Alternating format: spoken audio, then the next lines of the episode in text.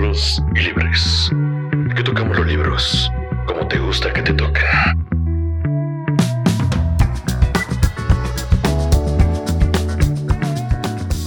Hola, hola, muy buenas tardes, muy buenos días, muy buenas noches. No sé a qué hora nos estén escuchando. Eh, mi nombre es Carlos Escutia, están escuchando de Libros y Libres, un podcast que hemos iniciado un par de amigos y yo en, este mundo digital en el que yo creo que todos queremos sentirnos escuchados, queremos decir algo y bueno, esto es un nuevo podcast que se une al gran abanico de posibilidades que hay en las redes sociales, en Spotify, en Apple Music, en cualquier plataforma. Pero bueno, vamos a iniciar ahí. Queremos una, una, propuesta, no podemos decir nueva, no podemos decir innovadora o que vamos a encontrar el hilo negro, pero una propuesta que nos queremos hacer de un tema que nos gusta mucho, un tema que nos apasiona y es el tema de la literatura. Y pues, antes de, continuar con ello, pues quiero cederle la palabra a, mis amigos con quienes haré eh, estas, estas sesiones de audio que eh, esperemos sea del agrado de ustedes. Hola, ¿qué tal? Mi nombre es Daniela.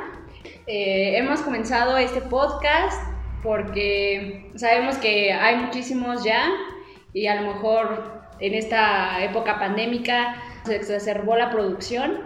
Creemos que, que también nosotros tenemos algo que decir sobre, sobre la literatura, sobre libros, que a nosotros nos, nos gustan y, y, nos apasionan y pues siempre es creo grato eh, compartir nuestras lecturas también para que ustedes, los, la gente que, que guste de escucharnos, se interese también por, por alguno de, de, los temas que aquí vamos a tratar, de los libros que, que aquí vamos a, a, comentar. Y pues nada, ojalá, ojalá les guste, nos escuche. ¿Qué tal? Yo soy este, Morgan, estoy bastante emocionado por esta mm, oportunidad, por este proyecto, por este, por este nuevo mundo, por así decirlo. Me emociona bastante, estoy bastante feliz de empezar esta aventura con ustedes. Algo que se más interesante antes de continuar es en sí el podcast. Antes de iniciar a grabar esta primera sesión, estábamos diciendo que el 2020 es un año para todos, un año fatídico, nos ha ido mal en algún aspecto de nuestra vida. Y yo creo que los podcasts también sirven como una especie de, aunque suene trillada la frase, pero como válvula de escape, ¿no? Porque tenemos la oportunidad de decir algo que quizá a la persona que lo está escuchando justo ahora em, le interesa, se siente identificado o quiere escuchar a alguien más, quiere escuchar a alguien que no conoce, porque en este mundo ya es muy difícil conocer a gente nueva. Pues yo pienso que también, eh, aunque sí ha sido un año triste, eh, doloroso, enfermizo, covidicioso, ha habido como muchas oportunidades de, realizar proyectos con gente, con los amigos. Incluso yo he visto que hay personas que han decidido emprender, también desgraciadamente porque perdieron su trabajo o, por la cuestión económica tan difícil en la que nos encontramos. Eh, creo que el 2020 ha sido un año duro, sí, pero también que nos ha permitido o nos está permitiendo expresarnos de otras formas y vivir de otra manera de la que estamos acostumbrados o la que estábamos acostumbrados creo que también eso es, eso es valioso y, y pues se va a quedar en la historia de, de la humanidad este año. Además hay un factor bastante importante que tal vez estamos intentando omitir, pero también hay que ser conscientes de eso. Al cerrarse varios espacios físicos, se impuso de alguna manera la literatura eh, digital en algunos este, espacios académicos, en algunos espacios de trabajo incluso. Entonces creo que también este tipo de espacios no físicos como los podcasts da la oportunidad de acercarte a temas sin necesidad de estar haciéndolo por medio de la lectura, que a veces se vuelve algo pesado, algo cansado. Después de un rato, la, la, lectura digital, no sé, te duelen tus ojitos y así. Entonces, si tú no estás escuchando y de casualidad te dejaron una tarea sobre esto, aprovecha. Y ahora, hablar de, de, libros y libres, que es como se llama este podcast. Primero, pues el nombre. Morgan, tú pensaste en el nombre, ¿qué nos puedes decir de, él? La verdad es que soy una persona algo ociosa y, originalmente se me había ocurrido que fuera de libros y libras, pero me preocupaba que se relacionara con eh, el horóscopo. Entonces. Estamos en Mercurio retrógrado. Entonces dije, mejor de libros y libres. Libres funciona como el adjetivo de los que portan la libertad y también como una broma de lenguaje inclusivo. Y pues vamos a hablar libertad, ¿no? Que quizás eso es como una de las grandes cualidades de la literatura, ¿no? una apuesta por la libertad, en el, más, en el más amplio sentido de la palabra, ¿no? No solo la expresión, sino una libertad total, ¿no? ¿Tú qué puedes decir de, de libros y libres? Pues a mí me ilusiona mucho hablar de los libros que, que me interesan, de hablar eh, la evolución que está teniendo ahorita la, la literatura, justo lo que mencionaba Morgan, que se han cerrado los espacios, incluso se cerraron las librerías durante un tiempo y se puso la discusión de que si el libro era o no un objeto que debería estar en la canasta básica o no. Eh, creo que fue un momento eh, clave para que la gente se acercara a, la literatura de forma ociosa. Eh, me parece interesante también que la literatura sea algo algo de diversión y se aleje de esa idea aburrida, académica o, o que los obligan a, a, la gente a, estudiar o a leer libros que pues no son de su agrado. Entonces, uno de nuestras, eh, nuestros objetivos en este podcast es hablar de libros, pero muy alejado de esta idea aburrida o de que la literatura solo puede entenderla ciertas personas o cosas así. Queremos, que, queremos ofrecerles a, la gente que, que, que nos escuche libros que sean interesantes, que no les aburra y también pues acompañados con, con una charla amena.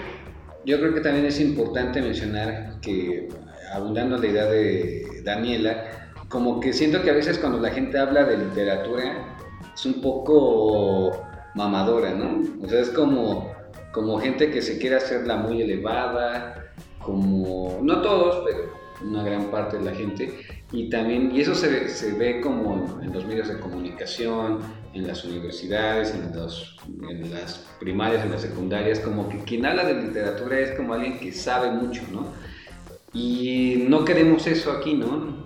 Eh, intentamos que este podcast sí, sí hablar de un libro, sí hablar de algún autor en particular, pero también relacionarlo con la vida diaria, ¿no? Con la vida cotidiana, con la vida que todo mundo podemos vivir. La, literatura, como cualquier otro discurso, es un referente, una manifestación de, de, la realidad. Incluso por muy fantasiosa que sea, por muy fantástica, por mucho que estés hablando de fantasmas, dragones, monstruos, sirenas, lo que sea, de alguna manera está representando la realidad. ¿Cómo representa la realidad? A partir de problemáticas que está manifestando, a partir de cómo se relacionan los personajes incluso. Entonces, esto es la, realidad a fin de cuentas. O sea, cuando pensemos en Harry Potter, hay una, hay, nos están hablando de, del racismo que hay, hacer sangre sucia o, o ¿no? Entonces, es una forma de, de, ver cómo las problemáticas o o, gustos que tenemos nosotros con la sociedad o con, incluso con las personas que nos, nos relacionamos cotidianamente, podemos encontrarlo en, hasta, en el libro más elevado como en el libro más cinematográfico. En esta primera edición de, de Libros y Libres vamos a platicar de una autora que yo creo que se acopla muy bien a esta época del año. Este podcast lo estamos grabando a unos días del de, eh, Día de Muertos en México, de la celebración del Día de Muertos en México, que es el 2 de noviembre, en la cual pues las familias acostumbran, en esta ocasión no va a ser eh, el caso porque los patrones están cerrados, van a estar cerrados al público, pero la gente acostumbra ir a estos espacios a rendirle honor a la gente, a, sus, a los familiares eh, fallecidos, ¿no? Les ponen alguna ofrenda, flores, la comida que, les gustaba en, esa época.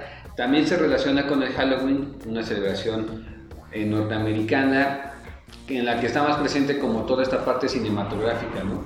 Esta parte de, sustos, de terror, de casas de terror, de fantasmas, etcétera, ¿no? Y a ver, Daniela, dinos, ¿qué autora vamos a ver el día de hoy? Vamos a ver a una escritora argentina, eh, nacida en 1973, Mariana Enríquez. Me gusta mucho esta, escritora porque pues trata unos temas que, son de mi interés, como, como menciona Carlos, el terror, la, dictadura, muchos intertextos con, relacion- se relaciona con, otros escritores que también son de, de mi interés. El año pasado ganó el premio Herralde de novela, uno de los premios más importantes de, pues, de literatura, con su novela Nuestra parte de noche. Mariana ya tenía anteriormente otras novelas como Esto es el mar, que es más bien como sobre su afición, sobre literatura gótica, eh, música, rock, metal, los chicos que vuelven, que también estaba muy relacionada con, con la dictadura, y otros cuentos de, otro libro de cuentos que se llama Los peligros de fumar en la cama. Mariana Enrique es de alguna manera heredera de un tipo de literatura que está basada en el, en, en el cuento. En Argentina hay dos representantes eh, excelentes de, este- de este género.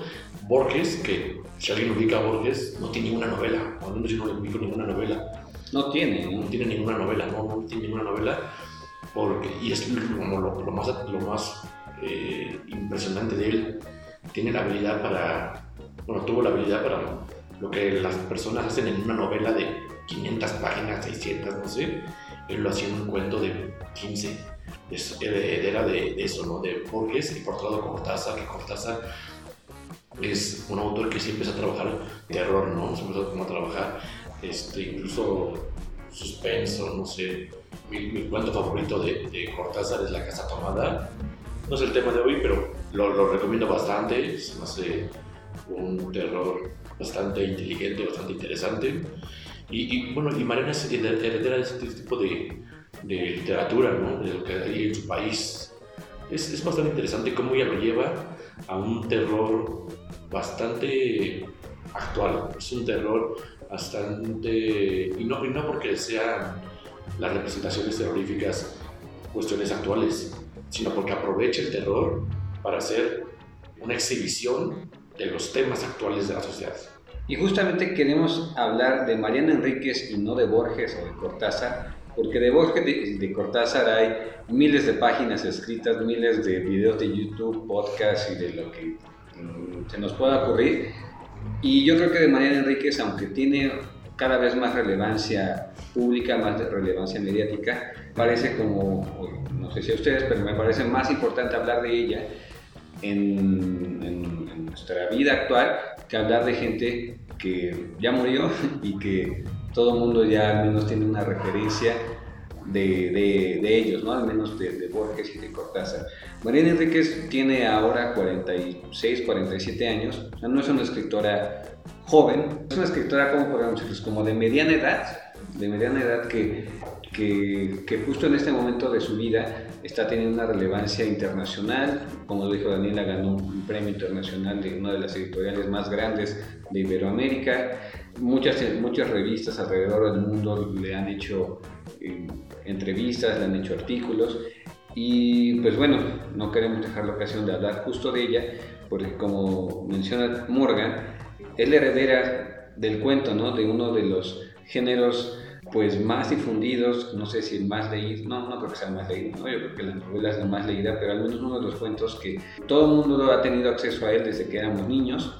Y fíjate, Morgan, que mencionas algo, dices que Mariana es heredera de estos escritores cuyos nombres no quiero decir porque ya basta de hablar de esos señores y de ese tipo de, de escritores que ya estamos fastidiados, el boom latinoamericano ya no hay que leerlo. Ya no hay que leerlo. No, ya no. ¿Por qué no? Esa es otra conversación que vamos a tener más adelante. Pero Mariana es eh, un, una de las... Ella no me representa. Mariana no tiene, o sea, cuando ella, ella de como formación lectora, no tiene referencia a estos lectores, no, a estos escritores, no tanto como, como podría pensarse. Las referencias de Mariana son eh, bueno, sí, es de la Inglaterra victoriana eh, y sobre todo literatura eh, estadounidense. Una de las cosas que más le preocupa a Mariana es justamente que en, Latinoamérica no haya una tradición de, literatura de terror tan importante o tan destacada como lo hay en, Estados Unidos. En Estados Unidos tenemos muchísimos escritores que han escrito muchísima novela de, terror y Mariana, una de las cosas de por qué me gusta tanto los, cuentos que, hoy vamos a hablar es porque creo que recoge tradición de, literatura latinoamericana, como también, también lo vamos a ver, y sobre todo condensa todas esas lecturas de, literatura estadounidense y literatura eh, inglesa que, que, Mariana ha leído y que, está, que son referencias completamente innegables en su, pues sí, en su narrativa. Me parece que en Latinoamérica los temas más recurrentes, no todos, pero los temas más recurrentes son la identidad, ¿no? La identidad de cada uno de los países de, de los escritores donde viven, ¿no? Eh, la mexicanidad, la, eh, la identidad de Argentina y la, identidad de, otros países, ¿no? Como los regionalismos, ¿no? Ese tipo de temas, vaya, que nos hacen sentir propios de un lugar. Y yo creo que Mariana ha escapado de eso, ¿no? Sí, en parte, pero, pero como que se ha clavado más en otros temas, ¿no? Y yo creo que eso la distingue de, de otros autores, ¿no? Sí y no. Porque también Mariana tiene eh, habla muchísimo de Argentina, aunque, aunque nosotros como lectores no podamos vislumbrarlo, hay que recordar que Mariana es una escritora post-dictadura. Y al igual que, por ejemplo, eh, Samantha Schweblin, que también está en su, en su, narrativa la, la dictadura, creo que en Mariana la, dictadura está presente en absolutamente todas sus obras, en artículos que he escrito, en las cosas que aprendimos en fuego, en, esto es este, en nuestra parte de noche, en los chicos que vuelven. También ella habla de la identidad, de, de, todas esas heridas que le dejó la, o que dejó a toda, esa, a toda su generación la, la dictadura que ella vivió. Sí, claro, a fin de cuentas, eh, sí, está más cercana a su, su escritura a, autoras como Shirley Jackson que mm, a sus connacionales. Pero sí, o sea, yo creo que más que hablar de, de, identidades, en el caso de ella, habla de, de, experiencias, habla de experiencias de vida que de alguna manera manifiesta en su, en su escritura, ¿no? No está hablando de su vida, con esto no estoy diciendo eso, aterriza situaciones que ha vivido ella a la literatura, las lleva a, la, a, su narrativa, pues. Hemos hablado de Mariana Enríquez, pero no hemos hablado de qué libro de Mariana Enríquez vamos a hablar. Eh, el libro se llama Las cosas que perdimos en el fuego. ¿Por qué este libro, Morgan? Pues también lo escogió. bueno, fue una decisión... Unánime. Un poco dictatorial. Pero bueno, estuvimos de acuerdo con ello porque es un libro que a, los tres nos gusta mucho, ¿no? Sí, claro, es, es porque aparte es, es, un libro bastante distinto a, a, otras cosas que hemos leído y eso creo que es algo de lo que nos agrada o interesa. Este fue un libro que fue escrito en 2016, hace cuatro años. Podemos decir que es un libro reciente, ¿no? Normalmente leemos libros muy viejos, ¿no? Como que, como que al, menos en, al menos en México leemos libros publicados hace 20, 30, 40 años, ¿no? Es poco común que la gente se acerque a escritores que publicaron un libro este año o hace dos o tres años, ¿no? Por eso también lo quisimos elegir. Sí, incluso ya ni eso, o sea, es difícil encontrar personas que se acerquen a autores vivos, o sea, ni siquiera que, se escrito, que hayan escrito este año o el pasado, incluso en esta década, sino autores vivos. Con vivos no me estoy refiriendo a María Chusa. bueno, él ya, ya, vivió mucho, ¿no? Sí, para ella ya está robando aire. Sí. Siempre me parece como algo interesante que las personas luego no ubican pues, escritores actuales y muchas veces son escritores de nuestra edad, son escritores incluso hasta de nuestra ciudad o así que, que parecen llegar al olvido. O sea, la gente solamente ubica a las leyendas que nos cuentan en la escuela y ya, y, y sería padre pues ampliar un poco eso, porque lo, lo vuelve interesante, vuelve, vuelve como interesante la literatura, o sea, no es, porque se vuelve ya luego tedioso que todo el mundo hable de por millonésima vez de X o Y libro, o que todo el mundo hable de por siempre, de eh, los mismos autores, o incluso eh, vamos a ver cómo un poco funciona el terror en este libro, como todo el mundo tiene los mismos referentes de hace 200 años para hablar del terror, Bram Stoker o eh, Wow. Mary Shelley, pero ya Chole también. Sí, ya, o sea, estuvo, estuvo bien leer Edgar Allan Poe, eh, Frankenstein, pero yo creo que también ya hace falta un poco darle la vuelta a la página, ¿no? No hay que dejar de leer a esos autores, esos libros, pero me parece que también hay que retomar lo que se está escribiendo hoy, ¿no? Sí, sí, es muy importante leer. A leernos, leer a la gente que ahorita está produciendo, leer a las personas que, que están cerca de nosotros, como dice Morgan, que están incluso en nuestra ciudad. Pero bueno, ya dijeron que, que casi casi fue una decisión dictatorial de Sí, Mariana Enríquez. Eh, entonces yo quiero platicarles un poco por qué me, me gusta tanto. Yo no soy una lectora de, de cuentos, me cuesta mucho trabajo leer cuentos porque son cortos. Cuando me siento a leer un texto, me- me- me gusta comprometerme con la longitud del, del texto. ¿Qué? ¿Para ti el tamaño importa? Pero a ver, ¿por qué? O sea, lees un, un cuento, bueno, un cuento como que es común leer, leerlo de una sentada, ¿no? Una novela, ¿no? ¿Por qué no te gusta leer cosas? Porque, o sea, porque creo que cuando lees una novela, o sea, no, no tienes que estar eligiendo durante tanto tiempo y un cuento, sino, o sea, como que, ah, yo lo acabé, ahora que voy a leer. Por eso a mí me cuesta más trabajo leer cuentos y no soy tan lectora de cuentos, pero cuando leí eh, las cosas que perdimos en el fuego, sobre todo el primero, el de El chico sucio, a mí me impactó muchísimo. Contiene 12 cuentos. La temática, aunque es diversa, o sea, no todos hablan de lo mismo, eh, creo que todos, todo el libro condensa ciertos hilos. Una de las cosas es el, el terror, que, que yo llamaría no, no, no terror, terror, no sé, tal vez es ominoso. ¿A qué te refieres con no terror, terror?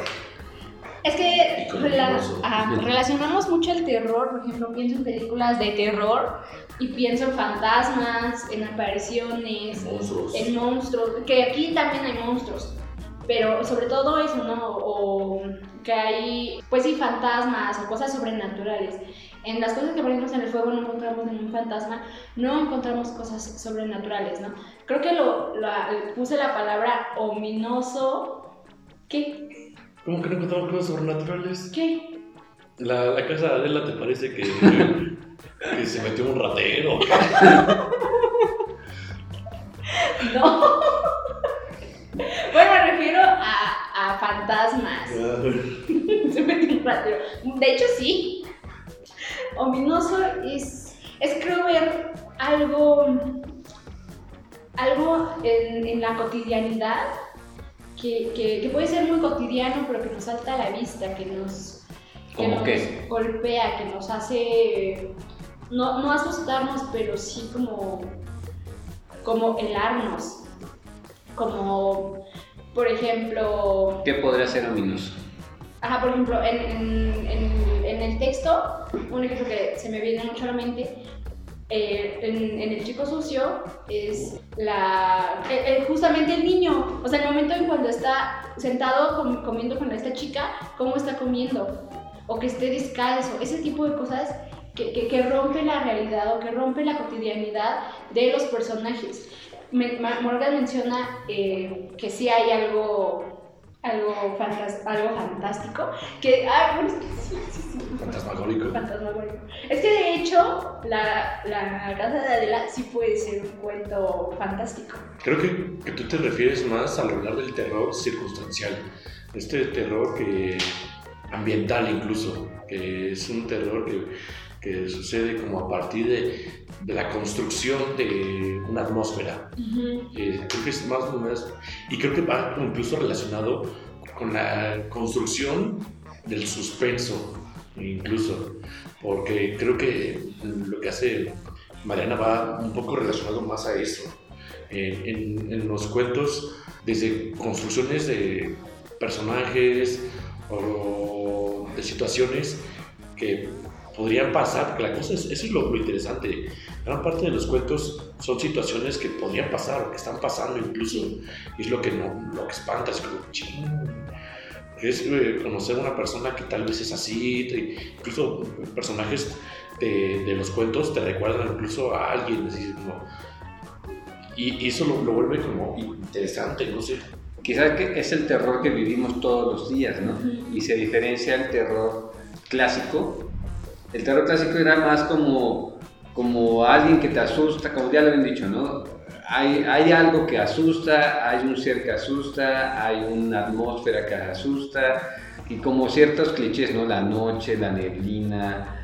Aquí hay una casa embrujada, pero no como la clásica eh, castillo embrujado o cosas parecidas, ¿no? Sino como que son situaciones más cotidianas que todo el mundo puede vivir y que dan miedo, ¿no? Entonces, este libro está, está compuesto por 12 cuentos que eso es algo interesante, aunque no te guste mucho Daniela, pero quizá, quizá la gente también se enganche con eso, ¿no? Porque un cuento lo puedes leer un día y, y, el otro no lo, lo, puedes leer el otro día o esperarte una semana y eso, ¿no? Y no es como una novela, lees el primer capítulo, si no lo lees al siguiente día o, o al tercero, como que te cuesta trabajo agarrarle el hilo a la historia, ¿no? Y yo creo que está padre, por ejemplo, este libro que, son cuentos que puede leer uno en este momento, esperarte una semana, leer otro. Y, y, bueno, más en esta época terrorífica, no solo por las fechas de Halloween y de Día de Muertos, sino terrorífica en sí por el mundo, está, está como al anillo del dedo, ¿no? A mí lo que me gusta del cuento o de ese tipo como de literatura breve, por así nombrarla, es que te la puedes echar mientras haciendo otra cosa.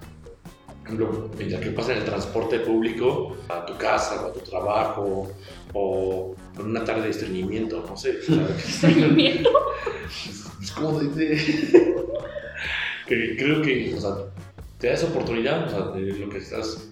Eh, por ejemplo, un amigo te recomendó un disco, incluso que estás escuchando algún disco, puedes estar leyendo algo, este, no sé, se me ocurren como varios escenarios en los que te da la oportunidad de hacer algo al mismo tiempo, en lo que termina el ciclo de la lavadora, etc.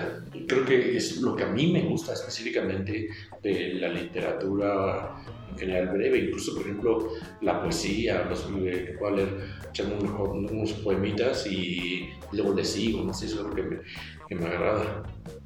Morgan, hace rato mencionaste eh, que algo que negué, pero que también existe, la, la, relación de, o la influencia de Casa Tomada y Shirley Jackson en, en la casa de, de Adela.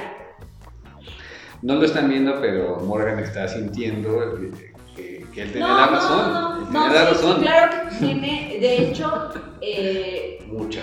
Sí, sí, sí, sí sé, o sea, sí sabía que tenía relación con, con este personaje, que no quiero hablar de él, pero a mí también me gusta mucho ese cuento. Y, pienso mucho en, esta, en este cuento, uh, que, que, a mí me gusta mucho, porque a mí la casa, o sea, a mí el tema de las casas embrujadas como, como tema de la cultura general y la cultura de la literatura y en, la, en el cine a mí me interesa muchísimo. Eh, me gusta porque aquí es una casa abandonada, pero, pero creo que es una tradición en el, en el, terror, sobre todo estadounidense. O sea, yo pienso obviamente en Shirley Jackson, desgraciadamente también pensamos en, en Casa Tomada, pero eh, también podemos pensar en, en, en alguien que, que, que lo tenemos que nombrar porque es una de las influencias más grandes de Mariana que es en Stephen King y sobre todo en It. en eso. En eso, ajá. Bueno, ¿y por qué, por qué desgraciadamente tenemos que nombrar a Stephen King? Ah, pensé que había dicho desgraciadamente con casa tomada, pero también con Stephen King. Ah, pero Pero sí te referiste a él como, como alguien que, que ¿por qué se tiene que hablar de él? Ajá, sí, yo creo que tenemos que hablar un poco de él ¿Por qué? porque ha sido una gran influencia de Mariana Enríquez. Ella lo ha dicho en todos lados y ella lo, en toda- la entrevista que le hacen, entrevista que habla de él. Creo que sí, en, en este cuento sobre todo se ve mucha la como la influencia, sobre todo en, en la casa embrujada. Recuerdo mucho en, en la película de eso, que hay una casa que incluso se mueve, que se está moviendo. Y en, y en, en casa, en la casa de Adela también estamos frente a una casa que tiene vida. Estamos hablando de casas que, que, son, que están embrujadas y que ese embrujo hace que, que las casas estén, estén.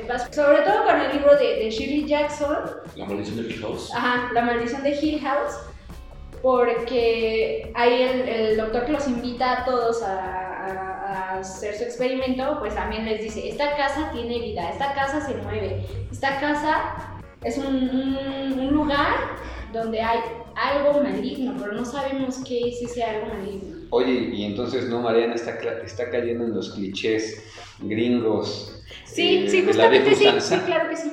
Sí, a mí me parece que... ¿Eso no la demerita? No, no, yo ¿Por creo que no? no la demerita porque le da otro, otra forma de, de escritura. Definitivamente Mariana tiene muchísimos, eh, yo creo, muchísimos eh, clichés también en su literatura. Y no solo en, en las cosas que morimos en el fuego, sino también en su reciente y muy premiada novela. O sea, es, es muy difícil inventar algo. O sea, es muy difícil porque incluso es, es, es imposible, me parece, generar una escritura o una literatura sin clichés, sin, sin necesidad de tocar uno, ¿no? Porque incluso necesitarías hacerlo sin el español, o sea, sin, sin el idioma, porque las palabras ya, ya, ya tienen una cierta connotación, una cierta carga cultural, o sea, lo vuelve bastante complicado. A mí me parece que lo, lo, Mariana, hace algo muy interesante cuando se sale de eso, ¿no? Cuando a partir de, o incluso cuando se meten en esto, se meten en ese tipo de, fórmulas ya, ya, ya comprobadas de éxito, pero lo hace con, una técnica distinta, porque algo que, que hace mucho ella es desarrollar mucho, tal vez no los personajes, pero sí las relaciones entre los personajes. Entonces, sí eh, desarrolla esas relaciones hasta el punto de que tú entiendes que tal y tal personaje se odian, se detestan, o tal y tal personaje traen ondas, o, se gustan, o, o- o están compitiendo entre sí, no sé.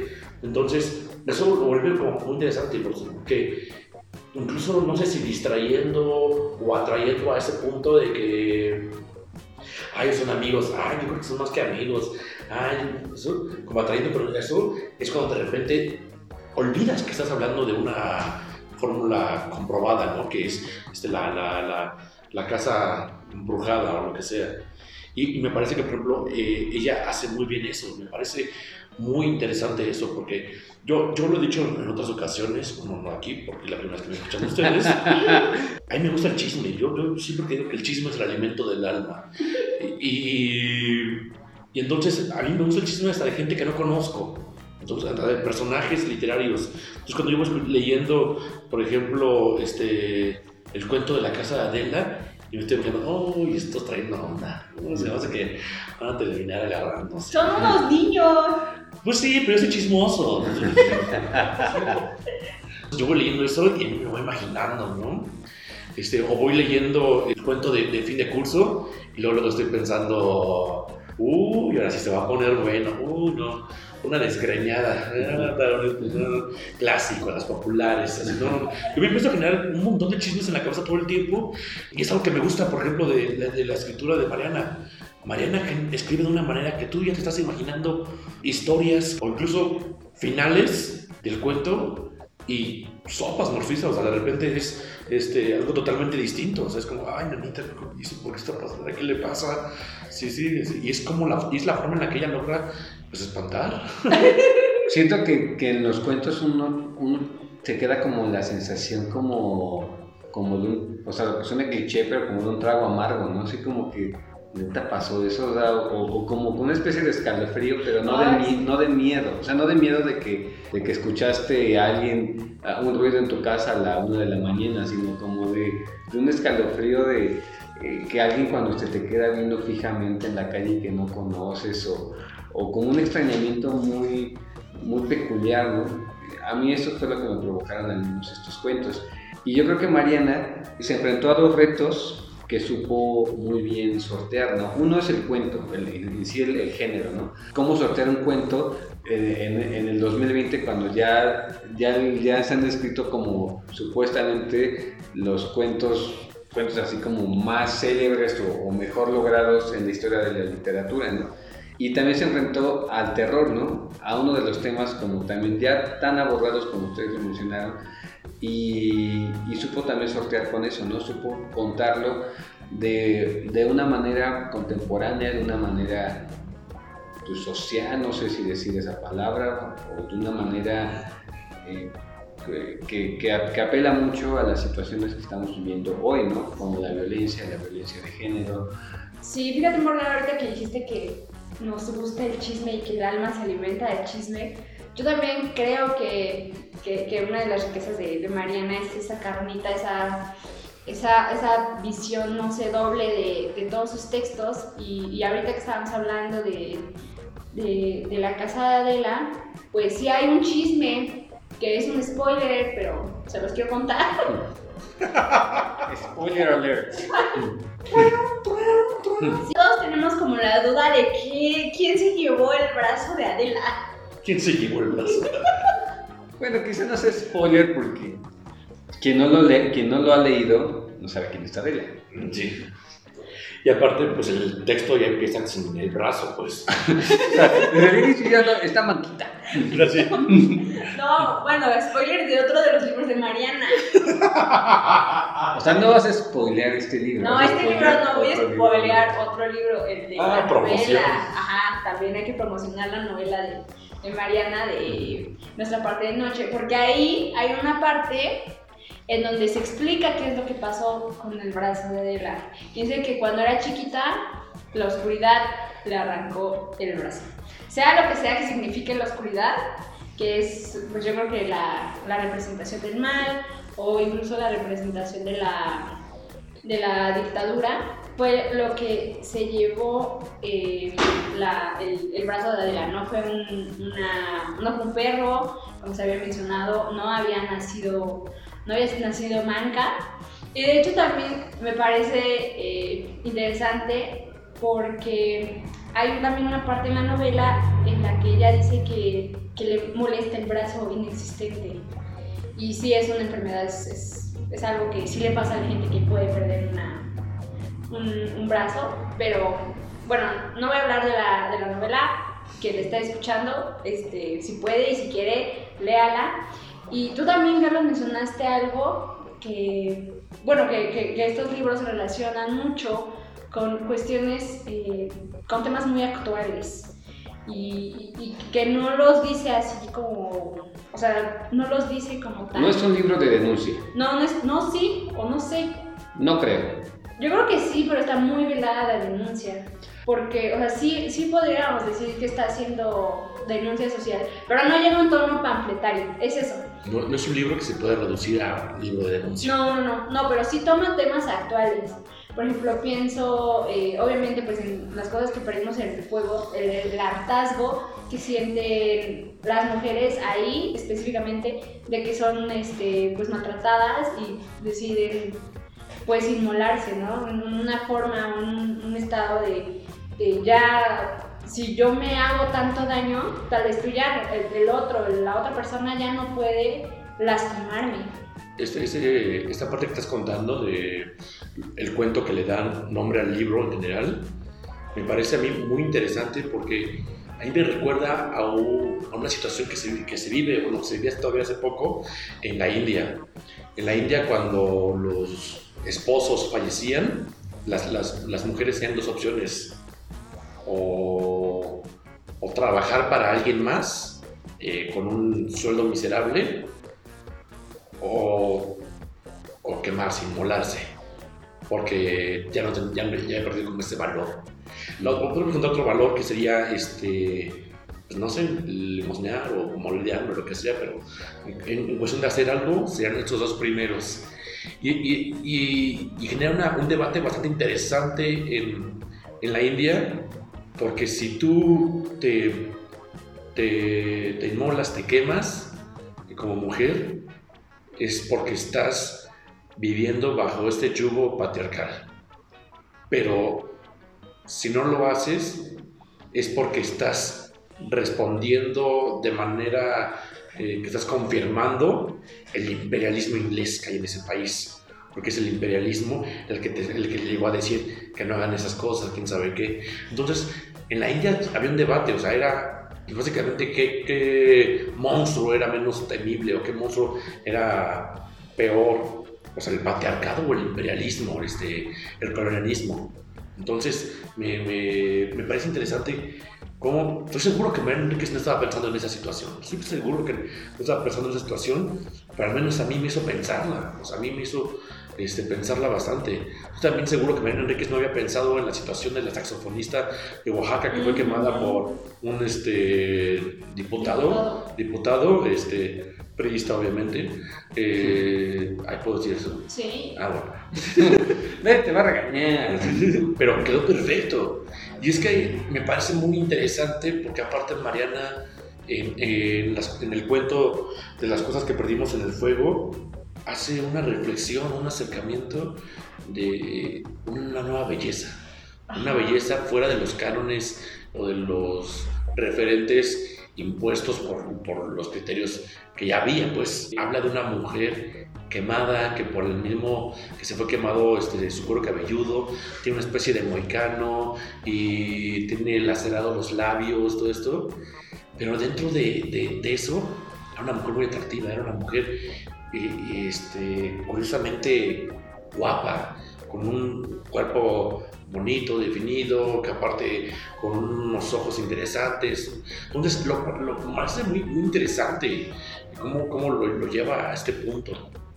Sí, fíjate que eh, eso de la nueva, de una belleza alejada del canon occidental y de cualquier otro canon, que es una mujer quemada, me, me gusta mucho porque, porque no, no, no tiene nada que ver con el cuerpo, ni con las formas, ni con la piel, ni siquiera con que se vea algo estético, sino que la belleza proviene de un lugar desde el momento en que estas mujeres decidieron, o sea, decidieron sobre su cuerpo. Por fin habían decidido, eh, to- habían tomado una decisión sobre qué querían hacer sobre, sobre su cuerpo. Porque creo que todos los personajes ya estaban, eh, las, las mujeres ya estaban hartas de que los de que por ejemplo el marido este la haya quemado o, o que tanto daño les han causado y creo que al fin ellas pudieron eh, decidir algo sobre ellas y, y sobre su cuerpo. Y también está otra, otra, la, la otra cara de la moneda, que están las quemadas y están las que no se quieren quemar.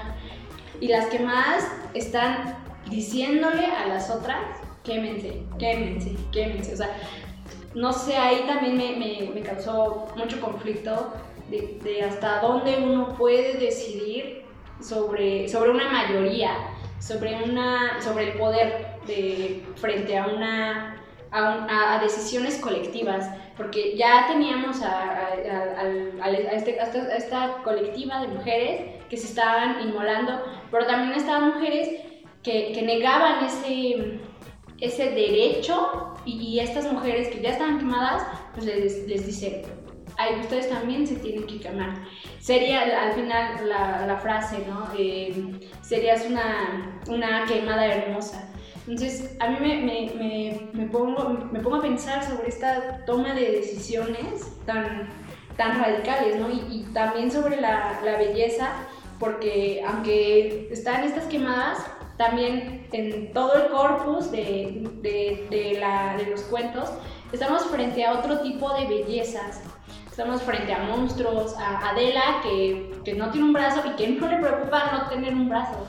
O sea, incluso le gusta incomodar a la gente. le acerca el muñón ahí a, a, sus compañeros, o incluso a estos personajes que, tienen las, en, bajo el agua negra, que tienen los, que, en vez de manos tienen aletas, y que ya, o sea, ya están completamente enfermos, cuerpos monstruosos, y que en realidad dentro de ese universo son aceptados, o sea, no, no hay una forma, no los ven en realidad extraño porque ya es una, una anormalidad que se convierte en algo cotidiano, en algo normal, incluso en, en una cuestión ya estética.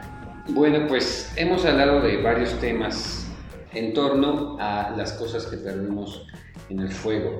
Un libro de 12 cuentos en el que el terror está presente, un terror evolucionado, un terror contemporáneo, un terror que, aborda violencia, que, aborda aspectos de nuestra vida cotidiana. Y, bueno, estaría muy padre que, ustedes nos digan pues, cuál, cuál fue su cuento favorito, por qué leer a Mariano Enríquez, por qué leer a Mariano Enríquez ahora, por qué leer a Mariano Enríquez en este Día de Muertos, en este Halloween pandémico. Eh, mi cuento favorito es La Casa de Adela.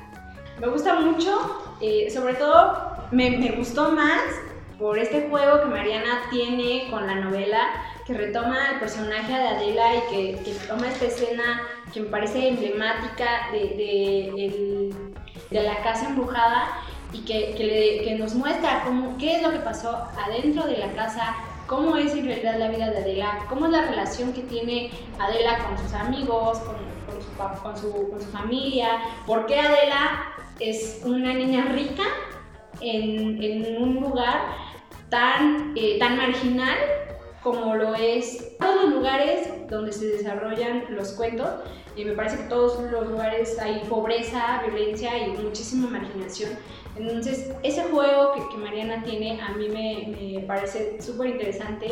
Vemos una casa abandonada y nos imaginamos cosas de, de terror, pero mañana Mariana lo lleva a otro, a otro lugar que sí es terror y que sí hay una casa embrujada y que, como lo decía Morgan hace rato, sí hay una cuestión eh, fantástica en donde la niña desaparece, pero también creo que es un cuento que condensa toda la obra de Mariana porque también el tema de, de la dictadura y la desaparición de todos los niños que, que, se, que hubo durante la dictadura y que por eso se creó eh, la plaza de de, Mayo en, en Argentina, creo que ese cuento o sea, si tú lees ese cuento puedes entender todo el corpus de toda la obra de Mariana y de todos los temas, porque ese cuento tiene todos los temas.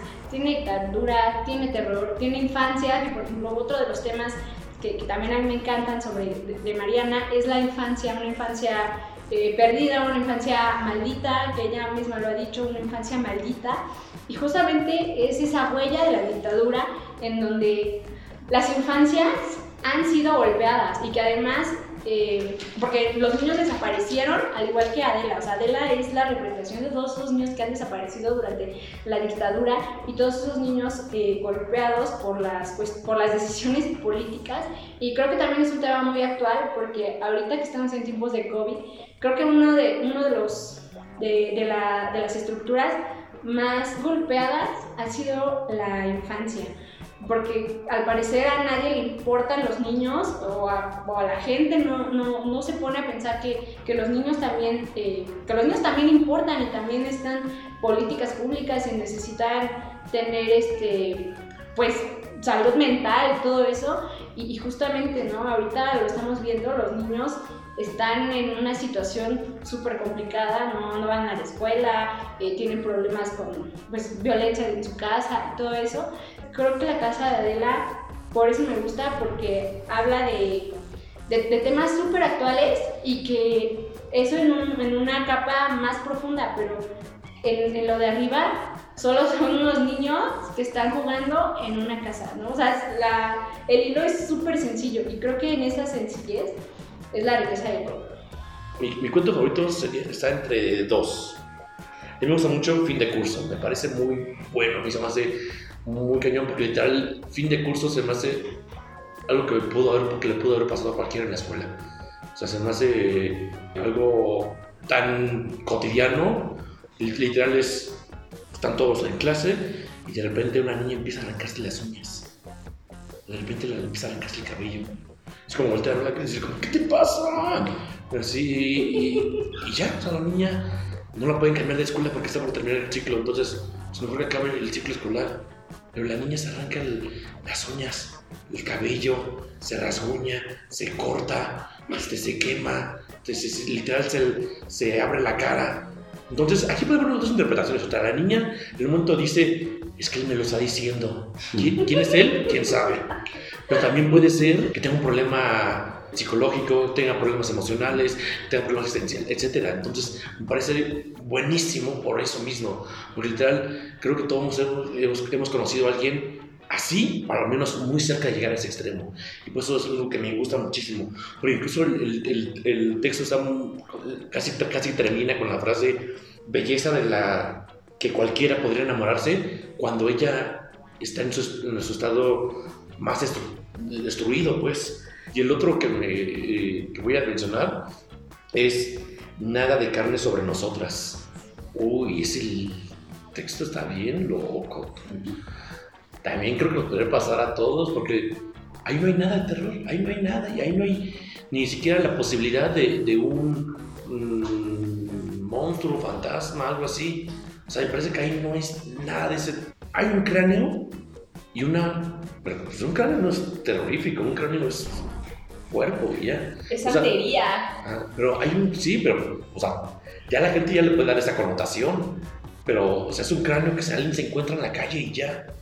Bueno, sí terrorífico. Ahorita que salgamos y cráneo, digo. ¿Qué Sí, onda? Pero a lo que me refiero es que no hay un monstruo, pues no hay, no hay como una figura este, este, eh, fantástica, pues. Pero Eh, si hay una figura monstruosa, o sea, el cuerpo de Vera se convierte en monstruosa, porque adquiere las, las, las cualidades de lo que sería el cuerpo de, de, de la calavera. pe- pero, pero no porque se convierta en un monstruo, sino porque ella empieza a ver como una especie de, de adoración incluso. Entonces, a mí, a mí me gusta mucho ese cuento. Y me gusta porque no hay algo, pero también me parece que puede pasar. O sea, este, yo sí conozco personas que, que practican la santería, por ejemplo. Y sí, la verdad sí me da miedo, pero no me da miedo por, por, por, porque la calaca vaya a hacer algo. O sea, me da miedo por, porque es un mundo totalmente desconocido para mí. Entonces se me hace algo interesante por eso. Eh, mi favorito es el que le da título al, libro, Las cosas que perdimos en el fuego. Como ya lo mencionaron hace rato, el, cuento trata de un grupo de mujeres o varias mujeres que, se inmolan por la exacerbada violencia que viven en su cotidianidad, ¿no? Y ese modo, ese modo de protesta, pues parece cosas de otro mundo, ¿no? O sea, ¿cómo, cómo protestar violentándote, ¿no? Eso fue lo, como, lo que más me voló la cabeza. En general, pues es un libro de cuentos pues, con, con todos los puntos a su favor, ¿no? O sea, sí hay algunos que, que quizás sean más flojos que otros, pero en su mayoría me parece que son cuentos bien logrados. Sí, y, y aparte hay que decir que es muy difícil encontrar algo que le gusta a todo el mundo. Sí, claro. O sea, Sí, quizás ustedes, a quienes estuvieron escuchando, sí, nos- sí les gusten todos, quizás no les guste ninguno, pero yo creo que lo importante es que se acerquen, ¿no? Si no conocen a Mariana Enríquez, que se acerquen a conocerla, que busquen las cosas que perdimos en el fuego. Me parece que en, en México, en Latinoamérica, en España es muy fácil conseguir este libro, pues, ha sido editado, reeditado, reimpreso varias veces. Y, o si les gusta un poco la piratería digital, pues también en, en, en En Lectulandia. en, en el Internet de las cosas pueden encontrar las cosas que perdimos en el fuego y leerlo en su celular o en su computadora. pero no le digan a Fernanda Melchor porque se enoja. Ah, no va a decir, no compartan mis PDFs porque Mejor compartan sus nalgas. ya luego hablaremos de Fernanda Melchor, yo creo. ¿no? Sí, obvio. Sí. Y bueno, ya por último, si, si les quedaba en alguna duda de si leer o no este eh, libro, eh, el nombre de, de las cosas que perdimos en el fuego está tomado del álbum Things We Lost in the Fire, de una banda gringa llamada Low, que es un grupo al cual está, era, es muy aficionada Mariana Enríquez. Es una banda gringa de Minnesota, de los noventas, como tiene tendencias como dream pop, indie rock y eso.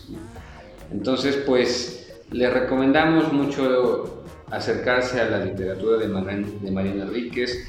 Si gustan, pueden empezar con las cosas que eh, perdimos en el fuego, sino acercarse a alguno, algún otro de sus libros de cuentos, alguna de sus novelas y acercarse también a los escritores vivos, ya, ya basta de leer a, Shakespeare, a Cervantes, a, Cortázar y, a todos ellos, ¿no? Pues lean a Mariana Enríquez, lean a la gente joven, lean las nuevas propuestas de, de Latinoamérica. Hay actualmente muchas escritoras eh, que, la están rompiendo súper duro, que están escribiendo cosas bien interesantes, eh, que están aprovechando este siglo en el que a las mujeres ya nos dejan escribir. ¡Qué emoción! Qué padre, ¿verdad? Ajá, y pues nada, o sea, lean a Mariana y escuchen nuestro siguiente podcast. También, si les cuesta mucho trabajo leer estos cuentos de 15, 20 páginas cada uno, pueden leer la novela de 700 páginas como Daniela. Yo la neta no, no creo hacerlo. ¿eh? No, hombre. Nos escuchamos en el siguiente podcast de Libros y Libres. Tengan una buena tarde, una buena noche, una buena una bonita vida covidiana. Los quiero mucho y los quiero ver triunfar.